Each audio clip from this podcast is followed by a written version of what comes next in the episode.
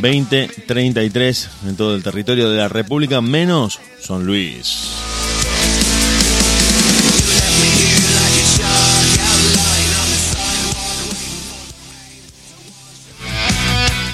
Nosotros estamos esperando conexión y me parece que ya lo tenemos a Hernán G acá con nosotros. A ver si lo tenemos a Hernán G. Hernán. ¿Te parece bien, estimado? ¿Te parece bien? Buenas noches. Buenas noches. Qué bien que te escucho, por suerte. Esto es muy bueno. Qué bueno. Un gusto volver a encontrarte y volver a encontrarnos a todos del otro lado. Buenas noches para todos, ¿no? Sí, hay mucha gente conectada hoy. Inusualmente un martes, que es el peor día de la semana, hay mucha gente conectada.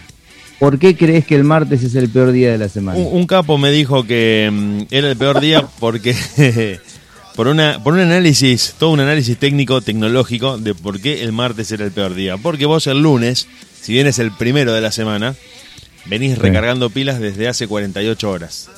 Claro. Y después de haber encarado el principio de la semana con toda la energía, con todas las renegadas del lunes, con todos los problemas, quedás fundido de nuevo y el martes es cuando realmente tenés que empezar y no tenés la batería en rojo, 5%. a ver, es una teoría por lo menos, por lo menos basada en, vivencias. Yo digo, el shock y la adrenalina del despertador el lunes a las 7 de AM, o a la hora que te levantes, ¿no? Puede ser un poco más tarde, está permitido. Cuidado, cuidado porque... claro, vos hace que te dispares de la cama y que transites el día con la misma polenta con la que lo arrancaste. Pero cuando vos empezás a caer en esa meseta, lunes 20.30, 21, 21.15, ya decís no, y el martes cuesta. Es, es una concagua hacia arriba. Siempre teniendo en cuenta que hayas pasado un fin de semana tranquilo. que hayas podido recargar. No, no, no, no. Si no, todos los días son martes. Exactamente, si venís de mucha caravana, si venís de una gira importante. Ahora se dice gira, caravana ya no se dice más. Sí, ya no se dice más caravana. Vos sabés que tengo, al margen del, contenido pactado para tirar al aire en breve, vos sabés que fui al gimnasio esta tarde. Te cuento algo que me, quedó, me quedó muy grabado haberlo charlado con el dueño del gimnasio, el profe, dueño y profesor del gimnasio. Es un ex jugador de Newell's Old Boys. Ah. Eh, justo en este espacio que, era ocupado por Barridete. ¿Cómo, se llama el, el susodicho? El susodillo se llama Damián y me mataste el apellido. Sabía que me lo ibas a preguntar cuando te contara esto. Manso. Te lo debo. ¿Eh? Manso. No, Mancito no, el petizo no. No, no, este es grandote. No, no, fue, a ver, fue un jugador de nivel que no alcanzó eh, a jugar muchos partidos en primera división. Ah, bien, y que por una, por una lesión, por una lesión, terminó siendo el director de este gimnasio, dueño y director del gimnasio. Digo, y me ponía a pensar, ¿no? Vos tenés un comercio X, tenés una granjita de barrio, un kiosco. Eh, llegás a la mañana temprano, te das cuenta que está incendiada. A la noche un voraz incendio se llevó tu negocio. Es demoledor psicológicamente eso. Puede ser choqueante los primeros días, pero con el correr del tiempo y quizás con ayuda de familiares y amigos, a rasquetear las paredes, a pintar, a volver a juntar unos mangos para comprar las conservadoras, los, los, eh, los, artefactos que, que son necesarios para explotar la actividad y demás, y volvés a poner negocio. Incluso tiene ya un par de partidos en primera división, se lesiona y lo marca para todo el viaje. Es lo más parecido a la muerte. No, es peor. Epa, me interesó eso. ¿Por qué? Y porque la muerte es un final del que vos no te enterás. Claro. En cambio, el final de una carrera deportiva lo estás recordando permanentemente desde que termina durante todo el resto de vida que tengas, 30, 40 años después de haberte retirado. En cambio, la muerte, vos nunca te enterás que te moriste. Por más armadura. El único que no se entera de la muerte es el muerto. Claro, básicamente.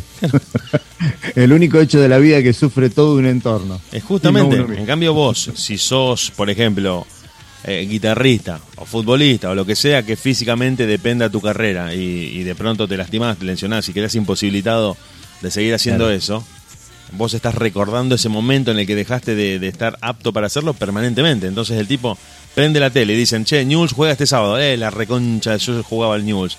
Newell's se entrenó en Bellavista. Eh, yo iba a entrenar a la vez y la Y todo el tiempo loco está pasando por el mismo lugar. Me parece que es peor que la muerte. Hay que estar, eh, hay que estar muy, muy armado psicológicamente porque ni siquiera es comparable con el laburo. Vos por ahí terminás poniendo una granja o un kiosco porque era lo más eh, viable para poner en la zona por un estudio de marketing o lo que sea que hayas hecho. pero el futbolista lo hace por una cuestión también de pasión, de, de, de, ambición, de ganas de, triunfar, hace lo que le gusta. Sí, pero el que pone el, el, que pone el kiosquito o la fiambrería nunca lo hace por un estudio de mercado, lo hace porque lo echaron del laburo y le dieron guita. Sí, bueno, bueno, buen punto, buen punto. pero lo que quiero decir es que no tiene pasión por el kiosco o pasión por la granja. No, no, seguro, eso sí, eso sí. Lo que también te digo es que no sé si está tan mal que le haya pasado eso. Epa, a ver.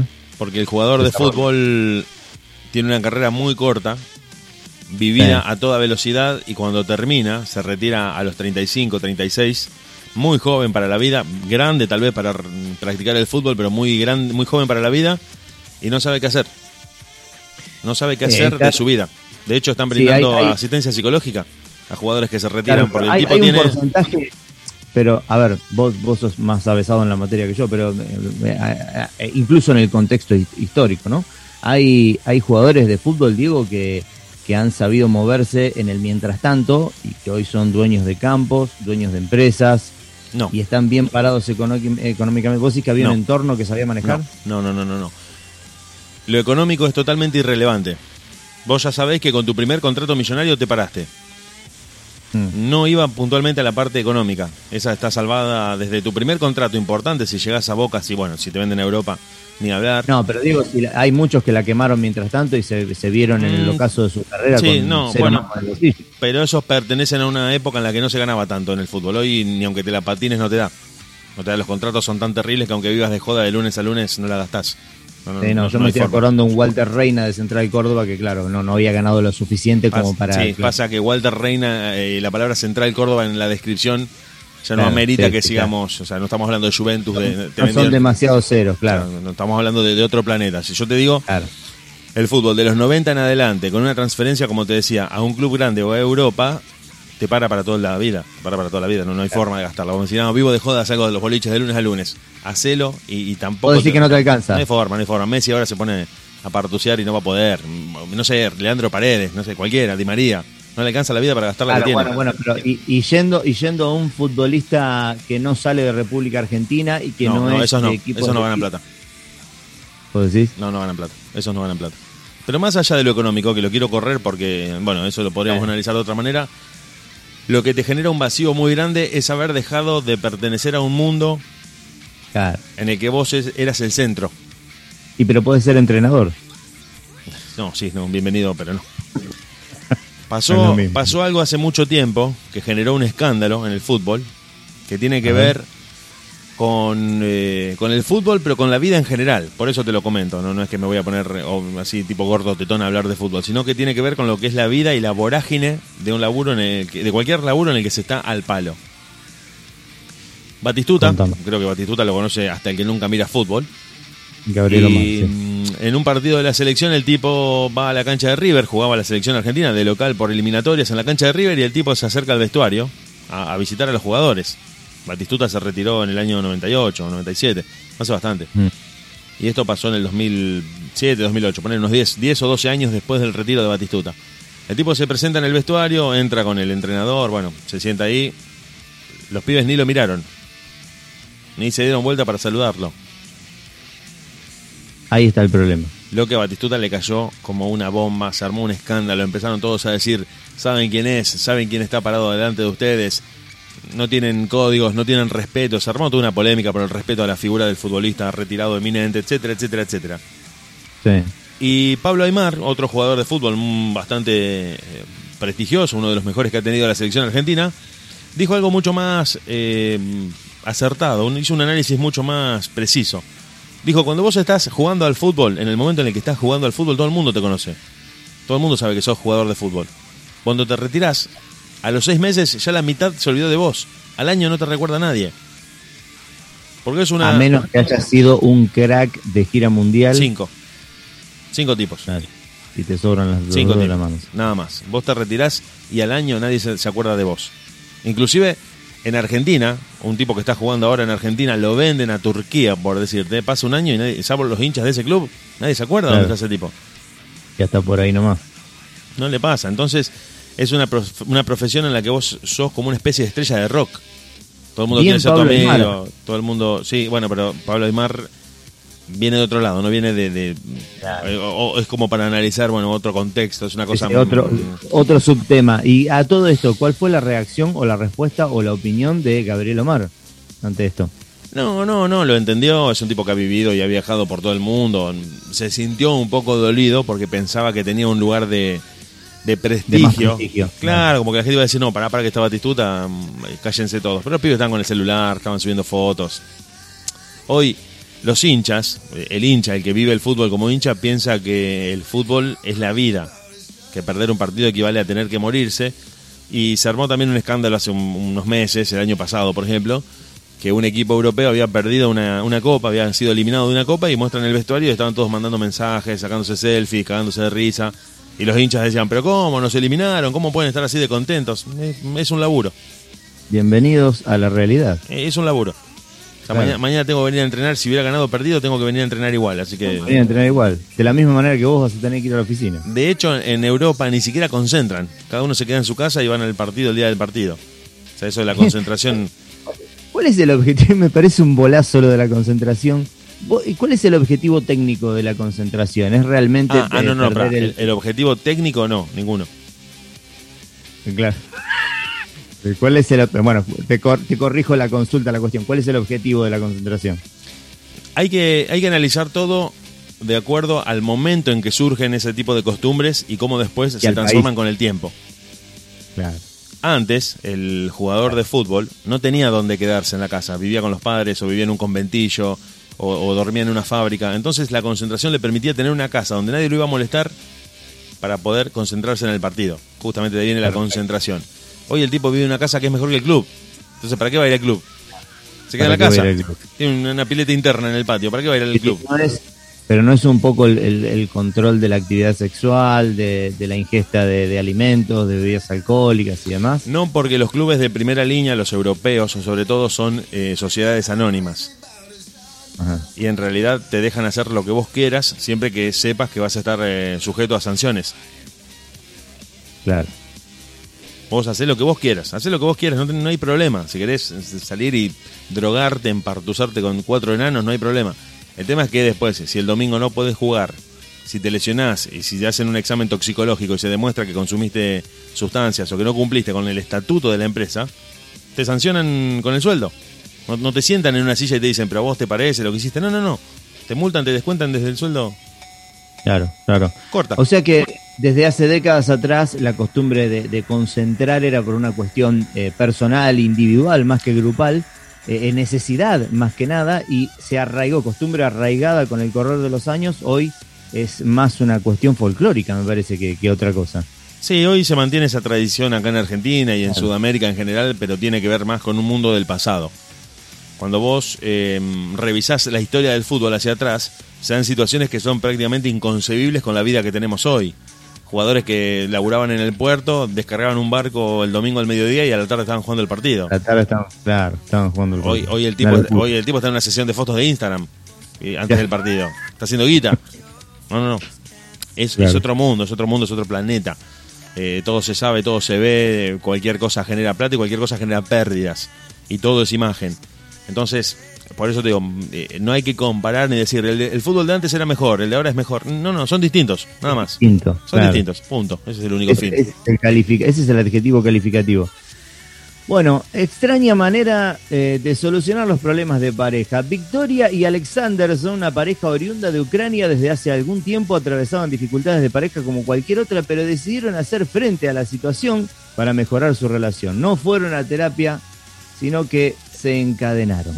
Te estaba por preguntar Hace- si había juguetes presentes. No, no. Es una, es una esposa real, de una esposa policial. Ponele, quiero creer, por lo menos es lo que muestra las fotos que vamos a subir al Sí, al sí, una- un, amigo, un amigo usó esposas policiales. Reales. Sí, Sí, sí, sí. Reales. Reales. Por eso te digo que son un parte amigo de... que debe estar escuchando el amigo. Posiblemente esté escuchando el programa, sí. Segura, Claro. seguramente esté escuchando. Acá. Se recupere pronto, lo acabo de mandar Sí. al frente. bueno, la cuestión es que se encadenaron. eh, extraña manera de tratar de solucionar los inconvenientes de pareja. Y te estoy hablando desde el 14 de febrero, el Día de los Enamorados. Los Estamos- tipos estamos en hace abril. dos meses dos meses y Chirola que están Pero para, encadenados. para, para, para, para, tengo que preguntar, parezco Fantino, el para, para, para. Eh, están eh, esposados uno de cada mano. Exacto. Él mano derecha, ella mano izquierda. A vos que te gustan los detalles. Es como si fueran siameses. Van al baño juntos, para que te des una idea. Claro. ¿qué hacen juntos? Van al baño juntos.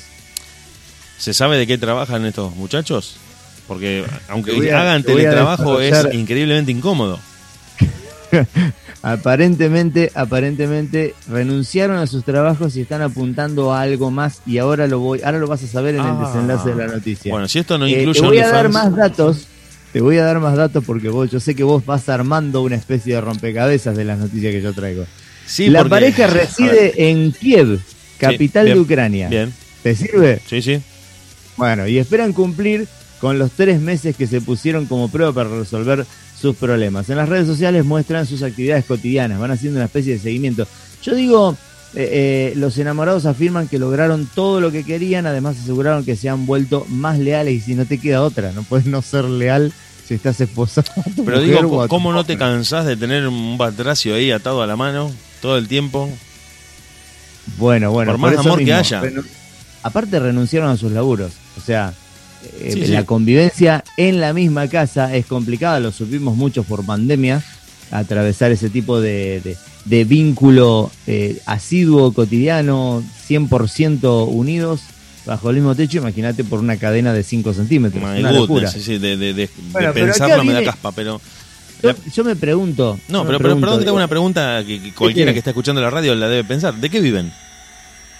Bueno, ahí está. ¿De qué vivían? O sea, evidentemente, cuando tuvieron ese inconveniente el 14 de febrero, renunciaron a sus trabajos. Porque dijeron, cuando tomaron la decisión de encadenarse, eh, tomaron la posta con otra etapa, llamaron a un lugar y le Mm, propusieron. Esto, esto viene medio el- friki. Le propusieron el, el monitoreo. Te detallo Claro. el No, no, no. desenlace, cosa que vos termines de entender y ahí vamos a No, no, no, pero pará, pará, pará. Vamos, vamos a darle un poco Sí. más de show y un poco más de suspenso. No hay forma de entenderlo de, ellos- otra manera, porque si vos le decís al, al del laburo, che, renuncio, Eh. ¿qué te pasó? ¿Te cambiaste, conseguiste otro laburo mejor? No. No importa, no, no dieron explicaciones. ¿No te gusta lo no que te pago? No, no, pero te hablo de un laburo normal. Vos llamás al laburo normal en el que, en el que vas. Y decís, che, no voy a ir más. Sí. ¿Te, te enojaste? No.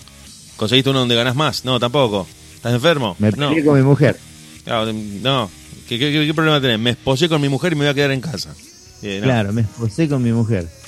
Hubieras dicho que tenías COVID y que después se te había Ni, complicado. ni que tampoco, porque te mandan al Ni médico, te, te, te aíslan 14 días y volvés a laburar. O sea, no, no hay forma. No, no, no, yo pienso que no les quedó otra que decir la verdad. Bueno, yo eh, acá voy a quedar medio nerdón, voy a quedar medio rompebolas con lo, con lo enciclopédico. Pero, pero esto lo tengo que decir porque cada vez que vos me traes una noticia y termina siendo de esos lugares, no puedo no hacer esta acotación que, que ayuda mucho a entenderlo y a explicarlo. A ver, desarrollo, por favor. Desde, desde Ucrania, desde Che- República Checa y a Ru- para el lado de Rusia, fueron países toda la vida comunistas, donde no hay un mango partido al medio, donde cualquier cosa por guita se hace, pero literal cualquier cosa. Literal. Sí, pero aparte, el, el- yo sabes por qué te tiro el dato de Kiev y esa zona, porque es, es, es casi Rusia, o sea, el humor No, no, eh, y sí, el sí. temperamento para estar esposado es medio áspero el tema, ¿eh? Sumado al hecho de que los rusos están completamente locos. por eso lo digo. Y, y Hay que bancarse, ¿no es? en Ucrania- Sudamérica están esposados. Ucrania es Rusia. Ucrania es Rusia, claro. Dije casi Rusia por una cuestión Son, limítrofe. son pero- países, primero que son limítrofes, y segundo que en Claro. este momento están en guerra porque mucha- muchos ucranianos quieren ser rusos. Sí, pero la gente no. El, el temperamento es el mismo, eso, a eso nos Eh, referimos. bueno, eso ¿no? te quiero decir. No es que vos decís, no sé, Alemania y Francia que son limítrofes pero no tienen nada que ver. Claro, claro. No, no, estos son, son todos los mismos. Son, son iguales. Como si nosotros los uruguayos decimos, no, yo soy argentino, ah, yo soy uruguayo. Somos lo mismo. Iguales. Bueno, como para que entiendas un poquito la cuestión, y ahora la vamos a seguir desarrollando, por supuesto, lo que iniciaron como una locura de amor está en proceso de convertirse en un récord, dado que ambos están supervisados por un representante de récords de Ucrania, Claro. que dará fe de su encadenamiento constante para participar después, posteriormente, a Récord Guinness, ¿no?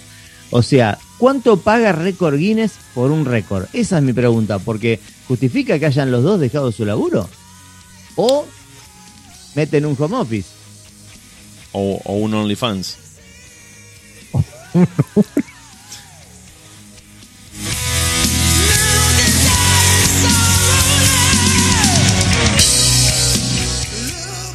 ¿El OnlyFans de ella o de los dos? No, de los dos. Ah, De los dos, de los dos. eh, Ah, pero el OnlyFans está en el límite del precipicio, ojo. Pero vos sabés que eh, ha salvado la economía de muchas personas que estaban hasta las manos Sí. con, con su situación económica y a partir de subir fotos vos me decís que era gente linda. No, no, cualquier persona que desata un No, no. morbo al otro lado del mundo tiene fans. Cualquier persona, pero hey, el OnlyFans, el OnlyFans y la videollamada fueron una salvación económica para la rama prostitución, por ejemplo. Sí, el tema es que mucha gente que no se dedicaba al rubro de prostitución cruzó una línea de la cual no puede volver. Exactamente, mostrar el culo por fotos, claro. Está el caso de una peluquera, si lo querés lo podés buscar, compartimos la pantalla y lo vemos. Hay una peluquera que con la pandemia le cierran la peluquería a la flaca, no puede laburar Sí. más, se queda en Estados Unidos ahí viendo, mirando el techo, diciendo ¿qué hago, qué hago, qué hago? Se abre una cuenta en OnlyFans y empieza a vender fotos por dólares. Y hoy gana más plata que teniendo Sí, la peluquería. abierta las 24 horas. Me jodé. Y le dijeron, ahora que se levantaron las restricciones, ¿volvés a la peluquería? ¡Ni en pedo!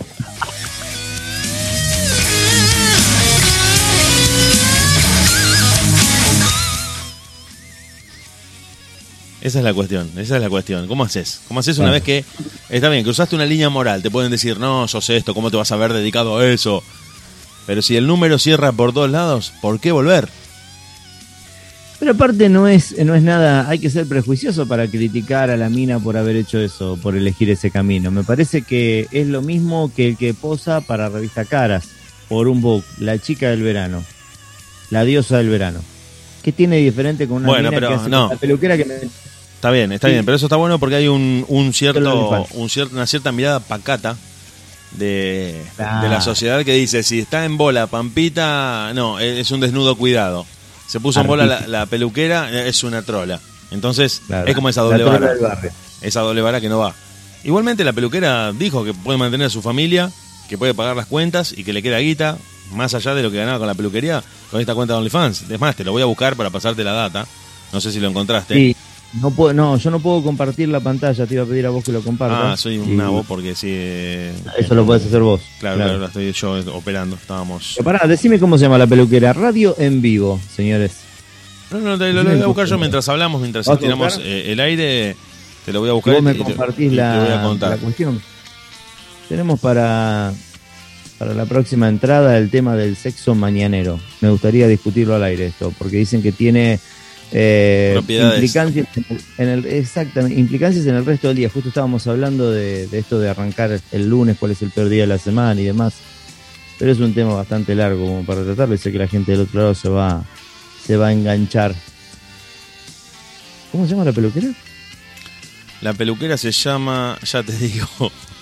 Acá está, Aprovecho acá está el este nombre. momento, este, este Ka- claro, sí, para Kylie- mandarle un abrazo, Ah, para, para mandarle un abrazo a Dieguito Draco que se recupere pronto. sí, que no la está pasando nada bien. Kylie Biss. Kylie Biss, 32 años. Ahí la tenés. Ay, ay, ah, bueno, pero claro, Sí, sí, sí, pasa sí. que no es cualquier peluquera.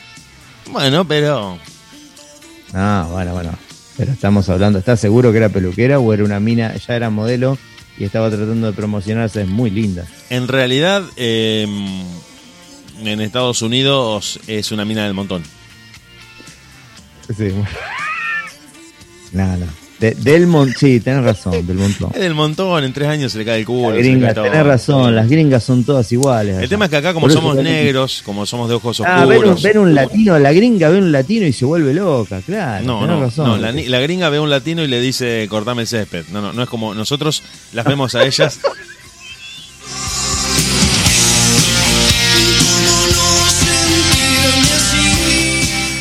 No, no, no, eso es un, es un mito. al carajo, sos un animal. Ese es no, mito, pero es un está el mito. mito ese del latino. Yo, No, mira, no. justamente hay un youtuber, Yo- un pavote el otro No. día de lentes grandes, no sé si lo viste, eh, le hacía a australianas entrevistas y les decía sobre el mito de, de lo que piensan las australianas de los latinos.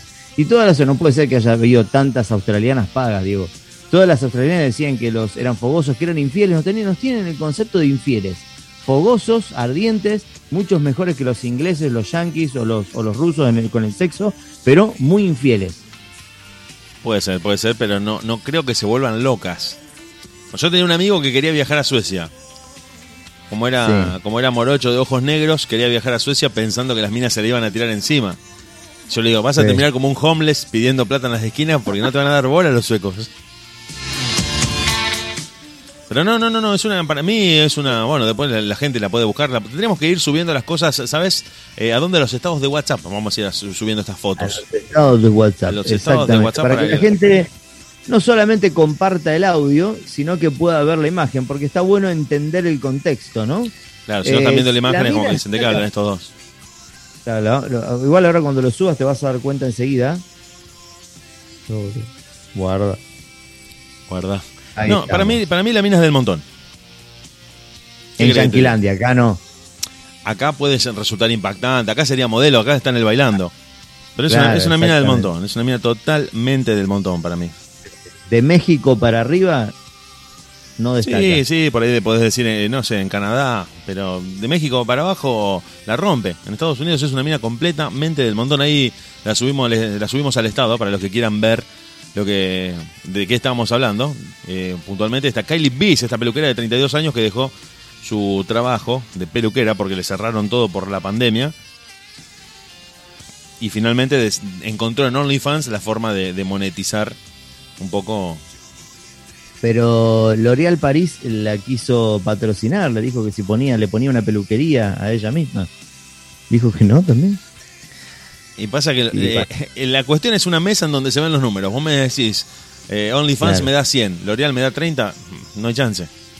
No hay chance, OnlyFans. No, hay chance, no hay chance. Y, es lógico con lo que estás mostrando, le comentamos a la gente del otro lado que estás compartiendo la pantalla y vamos a ir subiendo a los estados de WhatsApp. Pero posta que es una mina común. 3 dólares cada foto en topless y los videos personalizados.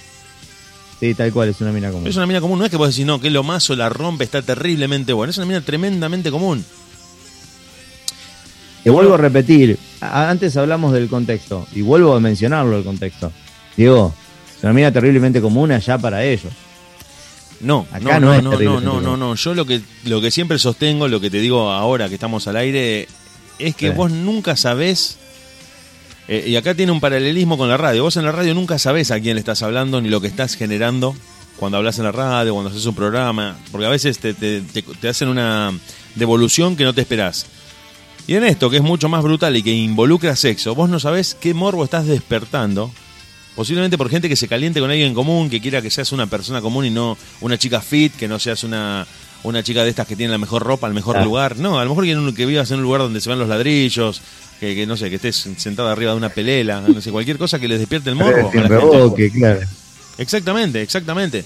La gente se, se morbosea hoy con cualquier cosa. Bueno, pero vos sabés que a mí esto me despierta algo. ¿Vos crees y te lo pregunto, con lo que te despierta. No, no, no, yo te voy a dar mi opinión, pero te pregunto antes de darte mi opinión. ¿Vos crees que realmente la mina era peluquera y con la pandemia se sacó dos fotos, la subió, vio que era más negocio y ¿crees 100% esa historia? ¿O ya la mina venía haciendo algo y terminó de explotar? No, pon el primer video. Abajo, en la izquierda, arriba, un poquito más arriba. Un poquito más arriba, un poquito más arriba. Un poquito más arriba. Es, ahí. Bien, estamos buscando videos también de la peluquera. De Nat son estos. Claro, en National Geographic. Este programa debería ir 1.30 de la mañana. No es para la hora de la cena, al margen de que en lo que estoy viendo están deglutiendo, pero no es para la hora de la cena.